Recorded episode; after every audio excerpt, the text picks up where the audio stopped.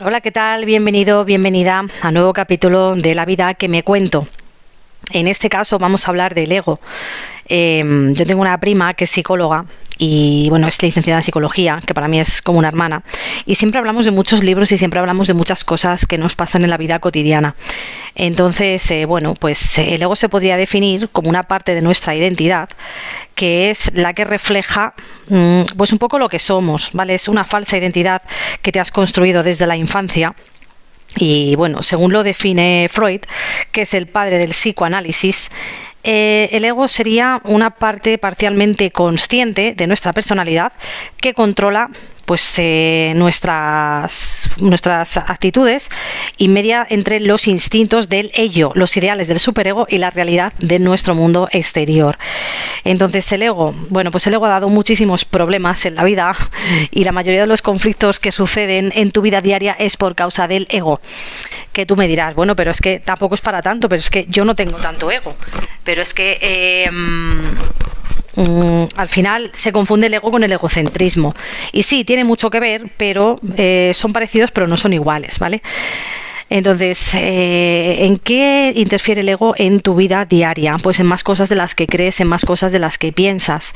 Sobre todo, bueno, pues a la hora de lidiar con las personas y a la hora de tomarte las cosas de una determinada manera o de otra.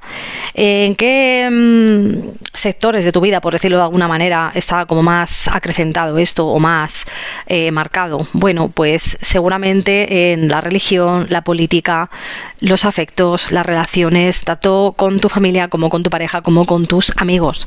Vale, muchas veces no hablas a gente porque tienes mucho ego o no contestas a gente porque tienes mucho ego o porque esa persona va a su rollo y como ha estado a lo mejor mucho tiempo sin llamarte o sin escribirte, dices, bueno, pues ahora yo no la escribo porque no me da la gana, me enfado, no respiro y me furruño. Pues eso es ego, ¿vale? El ego es ausencia de amor, o sea, cuando tú tienes ego no tienes amor. Y la mayoría de los problemas del mundo son por el ego. Hay un libro muy bueno que me estoy leyendo, que me ha recomendado mi prima, se llama Yo Ego, de María de Mondo, y es eh, un libro que ayuda te ayuda a dejar de sufrir, conectar contigo mismo y alcanzar la paz mental, porque muchas veces sufrimos por ego, realmente no nadie te hace daño y nadie te daña, eres tú el que te tomas las cosas de determinada manera o de determinada forma, pero no es la otra persona la que te hace daño, eres tú el que te haces daño a ti mismo, aunque suene así como muy mm, sopetón, como muy de sopetón, como un golpe eh, bajo, pero es la verdad esto que dices es que fulanito me ha hecho esto porque me ha hecho esto porque yo, porque yo, porque tú, porque me has hecho daño, porque me has dicho esto, porque me, porque me, porque me. Al final eso es ego. Eh, realmente te tendría que dar igual, exactamente igual. Es como alguien que te insulta. A ver, sí, pues de coña, de cachondeo, jiji, jaja, pues a lo mejor sí te puedes insultar, pues como alguna vez con algún amigo de confianza, amiga de confianza. Por ejemplo, los hombres no paran de insultarse. O sea, yo tengo amigos que cuando se juntan es como tú, cabrón, tu hijo puta, pero se lo dicen de coña y es como, madre mía, con la coña se ponen verdes. Entonces, bueno, pues con amigos de confianza, en plan por pique o porque la otra persona es su forma de acercarse a ti, pues te suelta algún que otro insulto, ¿vale? Pero, por ejemplo, en temas de política eh, es como discutir eh, si eres del PSOE o eres del PP, si eres de Vox o eres de los verdes. Pues, oye, no eres de nadie, tú mismo no te puedes poner esas etiquetas. Al final, lo único que haces es decidir qué es lo mejor para ti y qué es lo mejor para tu vida. En las relaciones personales, el ego hace muchísimo daño. O sea, el ego es eh, la peor forma de machacarte a ti mismo y la peor forma de auto sabotearte. ¿Vale? Y de autoinfringirte dolor. O sea, em, por ejemplo, cuando alguien te deja o cuando tú dejas a alguien, sobre todo cuando alguien te deja, esa persona te abandona, tú te sientes una herida de abandono tremenda, que si ya tienes heridas de abandono paternas o heridas de abandono maternas, se acrecenta más y se marca mucho más esta herida, ¿vale? Entonces, realmente cuando alguien te abandona, tú lo que sientes es un dolor, pues te puede durar un mes, un mes y pico, como mucho, porque el alma es muy sabia, el alma sabe cómo sanarse a sí misma. Sí, hay dolor, evidentemente no lo pasas bien, no estás a gusto, no es plato de, buen gusto para nadie cuando una eh, pareja te deja o cuando tú dejas a una pareja, porque las dos partes sufren. Eso, el que diga lo contrario, pues no sabe dónde se está metiendo. Entonces, eh, al principio sí duele, es muy complicado, es muy triste, eh, pero realmente lo que haces es perder la costumbre, porque ya no se trata de amor, era apego. sobre todo en parejas que llevan muchos años. Entonces, ese apego y esa costumbre, pues ya no existe ni el WhatsApp, ni las llamadas, ni esos mensajes de buenos días todos los días, y eso es lo que echas de menos, de menos. Entonces, tu ego está herido y tu ego está dolido, claro. ¿Qué pasa? Pues que es como si te hubieran quitado el trono te quitan el trono, te quitan el imperio, el mandato, la soberanía, claro, y más si te han dejado por otra persona, esa persona ahora está ocupando tu trono y eso, uff, como escuece, ¿eh? Claro, escuece al principio, luego cuando ya lo aceptas, haces ese proceso de soltar el pasado y ese proceso de aceptación de que la otra persona ya no quiere estar contigo o la otra persona ya eh, te ha soltado a ti también, pues bueno, llega lo que se conoce como sanación o curación. Y sobre todo en el momento que empiezas a aceptar esa situación contigo mismo, contigo misma, tu ego ya como que se relaja y dice, bueno, pues nada, el ego herido de mi trono porque me has hecho daño, porque tú, porque eres una tóxica, porque tal, porque cual. Es que al final no hay gente tóxica. Muchas veces el tóxico eres tú mismo cuando te tomas las cosas de determinada manera o de determinada forma. Entonces, claro, cuando estás en esa energía del dolor, cuando estás en esa energía del despecho, pues haces cosas que, que no son tampoco las mejores cosas. Y luego te arrepientes de esas cosas pues por ejemplo, cuando dejas, hay gente, ¿vale? Eh, ejemplos, te pongo un ejemplo. Hay personas yo tengo amigos, amigas también que lo han hecho, que cuando les han dejado o cuando la persona que aman no les hace caso o no les contesta el teléfono o no les escribe mensajes, pues cogen y empiezan a, a tirar de chorba agenda o a salir por ahí y a tirarse a todo lo que se mueve, ¿vale? ¿Qué pasa cuando se tiran a todo lo que se mueve? Que basan su autoestima en el sexo. ¿Qué pasa? Que el ego es un monstruo que tú si le das mm, de su comida favorita, pues se va llenando más, se va llenando más y se va hinchando más. ¿Qué pasa cuando tú te tiras a alguien, por decirlo de alguna manera mm, suave, cuando tienes sexo con una persona, basas tu autoestima en el sexo? Cuantas más personas te tires y más buenas estén o más atractivas sean, más crece tu autoestima o eso es lo que tú piensas, claro que no es la realidad, y más alimentas a tu ego. Entonces tu ego se está hinchando como un pavo, pero esa satisfacción es algo momentáneo. Es como el sexo sin amor, es algo momentáneo, te dura dos días. A los dos días te sientes igual de vacío que un cuenco sin nada. Entonces, ¿qué pasa? Que ese cuenco no hay que llenarlo de ego, ese cuenco hay que llenarlo de amor. El amor es la energía universal, el amor es la energía que lo llena todo. Y el amor, cuando hay ego, hay ausencia de amor. Y esto es algo que muy poca gente entiende y que poco a poco pues se va como extendiendo más.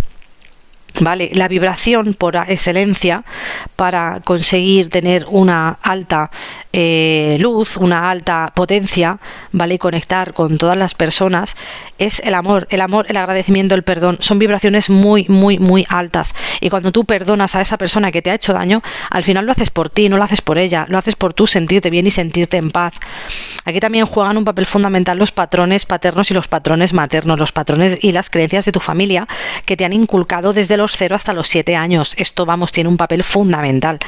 A todas esas personas, eh, yo conozco bastantes que les han criado, que les han educado en la ausencia de amor, solo con ego, con exigencias, con disciplinas, con una forma de educar que es vas a hacer lo que yo diga cuando yo te diga porque yo te lo diga, pues no, es que me parece una educación absurda. Esa es educación a través del ego. No, pues vas a ser del Real Madrid, vas a ser eh, mm, futbolista o vas a ser eh, electricista como tu padre porque la empresa de tu padre es de electricistas y vas a ser electricista como tu padre. Eso es educar desde el ego. Eso no se debe hacer. Hay que educar desde el amor. Te voy a poner un ejemplo que me gusta mucho y bueno, ya sabéis que yo soy fan de los Backstreet Boys, ¿vale? AJ, uno de los miembros, tiene una hija que el nombre que le puso él a la hija fue Ava, ¿vale? Entonces la hija cuando creció, pues resulta que se quiso cambiar el nombre y dijo, oye papá, que yo no me quiero llamar Ava, ahora me quiero llamar Elliot. Y dijo AJ y su esposa, pues vale, pues te vas a llamar Elliot, lo que tú digas. Eso es educar desde el amor. Otro padre, otra madre hubiera dicho, no, no, no, no, este es el nombre que yo te he puesto, tú te llamas Ava, tú te quedas con Ava y me parece fatal porque, porque qué dirá la gente, porque...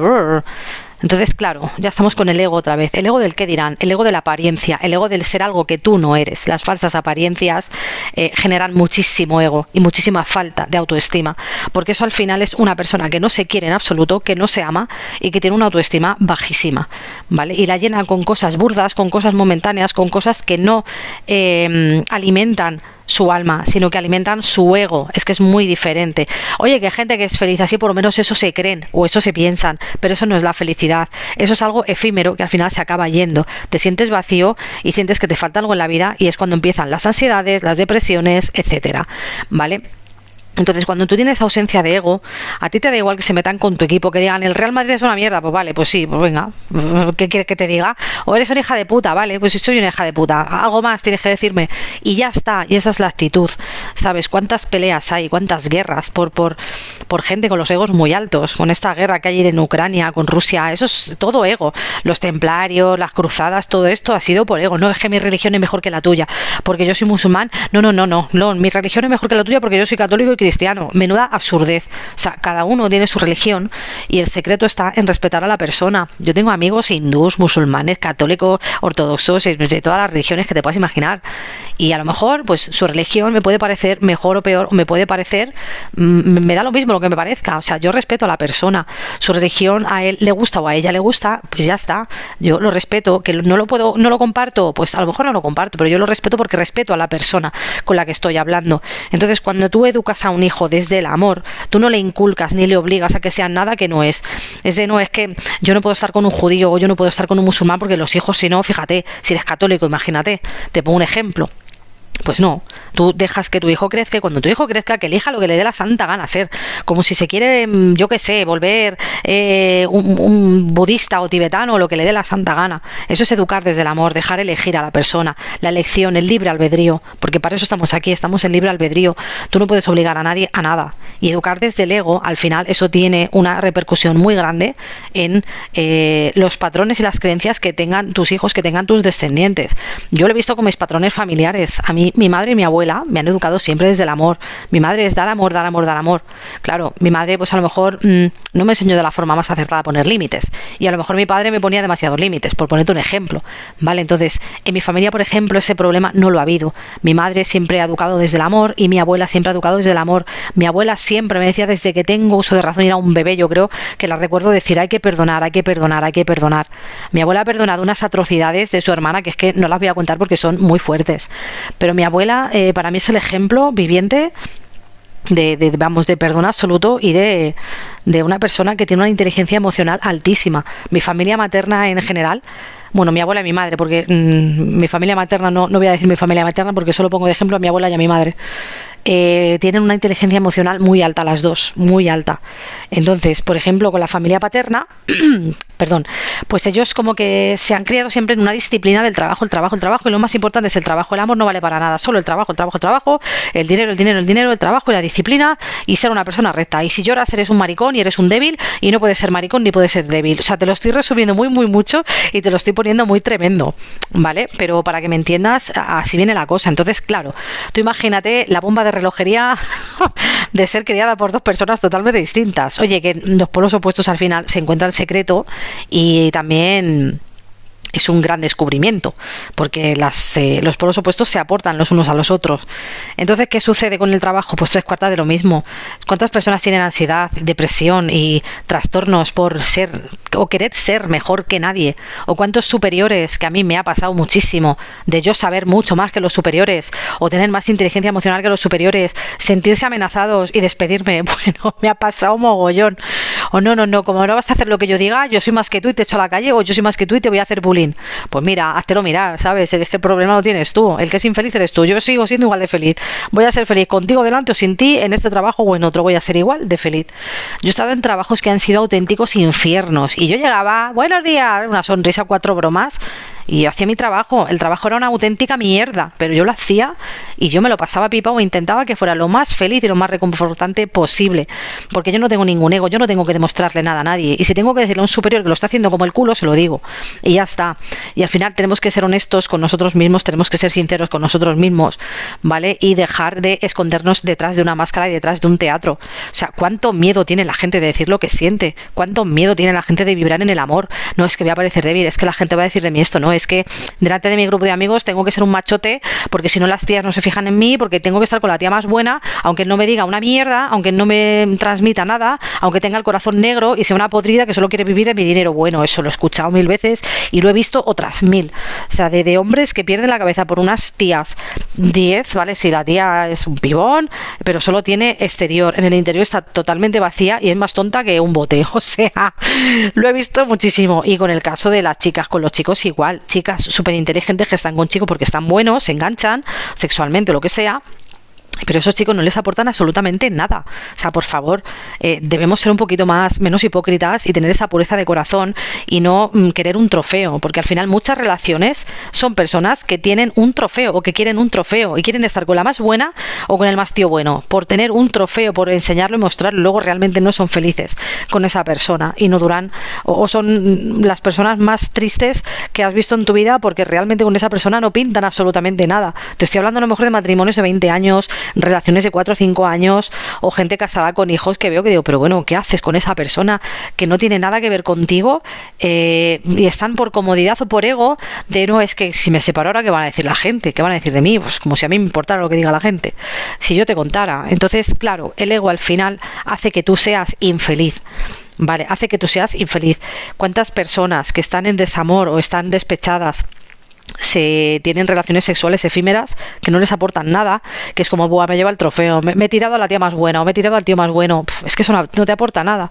Y al final cuando lo entiendes es cuando por fin dices, bueno, yo me tengo que llenar de cosas que me nutran, que nutran mi amor propio, que me nutran a mí como persona, que me nutran a mi evolución, ¿vale? Entonces eh, eh, eh, siempre hay que tener en cuenta que las personas con mucho ego que quieren dominar o que son dominantes, lo único que tienen es la autoestima por los suelos, entonces se lo tienen que trabajar, se lo tienen que hacer mirar y ya no te cuento de esas personas que te insultan a posta para sentirse mejor que tú. Yo es que ya me, tengo que reír, me quedo mirándole con cara de perdona que me estás contando. Mm, pues no sé, yo en mi familia alguna que otra tengo, pero porque están en la vieja energía, porque no vibran alto y porque al final están amargados o amargadas por algo que no han trabajado y que deberían de trabajar. Y en el momento que tocas ese punto, ya el ego deja de existir. O sea, por favor, vibremos todos en la energía del amor, seamos personas... Eh, como Dios manda, digamos lo que sentimos, porque es que muchos problemas en la vida es por el miedo a, qué pensará la persona si le digo lo que siento por ella. Pues anda que no me han dado a mí calabaza, me han rechazado mil veces por decirle a personas, oye, mira, es que me gustas, oye, mira, me estoy enamorando de ti, oye, mira, tal. Algunos han salido corriendo, otros han quedado. Entonces, bueno, pues si te quedas, oye, mejor para ti, ¿sabes? Luego por aquí hay unas frases que dicen, la inteligencia sin amor te hace perverso, la justicia sin amor te hace implacable, la diplomacia sin amor te hace hipócrita, el éxito sin amor te hace arrogante, la riqueza sin amor te hace avaro, la docilidad sin amor te hace servil, la pobreza sin amor te hace orgulloso, la belleza sin amor te hace ridículo, la autoridad sin amor te hace tirano, el trabajo sin amor te quita, te hace esclavo un poco más de lo que te decía. La simplicidad sin amor te quita valor. La oración sin amor te hace introvertido. La ley sin amor te esclaviza. La política sin amor te hace egoísta. La fe sin amor te hace fanático. La cruz sin amor se convierte en tortura. La vida sin amor simplemente no tiene sentido. Así que espero que te haya gustado la reflexión. Ya sabes, en cuanto veas que está sumando el ego por ahí, métele un buen collejón y dile, eh, que aquí estoy yo, que estoy en la vibración del amor y no me vas a, no me vas a amargar la existencia ni me vas a amargar el día.